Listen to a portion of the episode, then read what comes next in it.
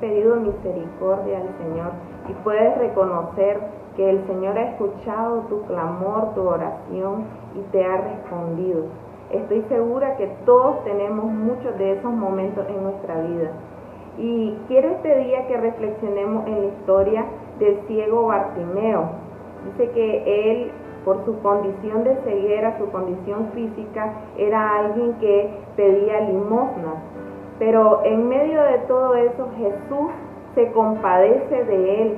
Entonces Jesús, deteniéndose, mandó a llamarle y llamaron al ciego diciéndole, ten confianza, levántate, te llama. Él entonces, arrojando su capa, se levantó y vino a Jesús.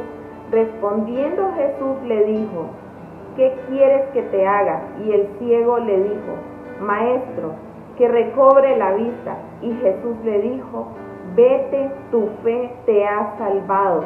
Y enseguida recobró la vista y seguía a Jesús en el camino. Lo primero que me gustaría resaltar aquí es cuando le dicen al ciego, ten confianza. Posiblemente el ciego ya había escuchado de Jesús, porque cuando él hace la declaración, Jesús, hijo de David, ten misericordia de mí, es porque estaba reconociendo a Jesús como el Mesías, como el Salvador. Y él estaba depositando su confianza en él para que le sanara. Entonces, en, en medio de su fe, el Señor Jesús le responde algo poderoso. ¿Qué quieres que te haga?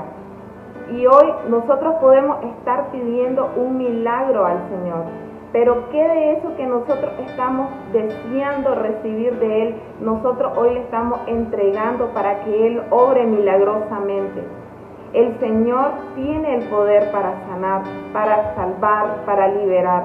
Entonces nosotros no debemos de desanimarnos ni cansarnos, ni, ni dejar de entregar nuestras cargas a Él, sino por el contrario depositar nuestra confianza y nuestra fe en Él.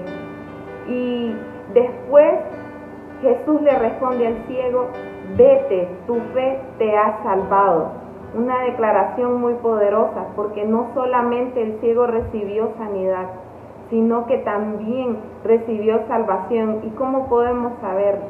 Porque también luego Él le dice, dice la lectura, que luego de ser sanado, Él seguía a Jesús como fruto de su agradecimiento. Y es que cuando Jesús viene a nuestra vida, inevitablemente va a producir algo en nosotros.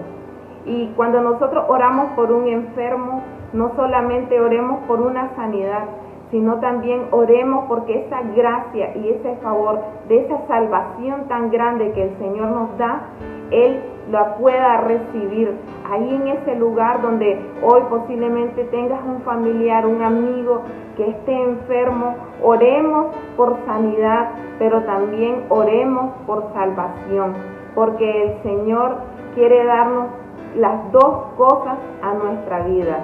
Que Dios te bendiga y, y sigamos clamando y creyéndole al Señor.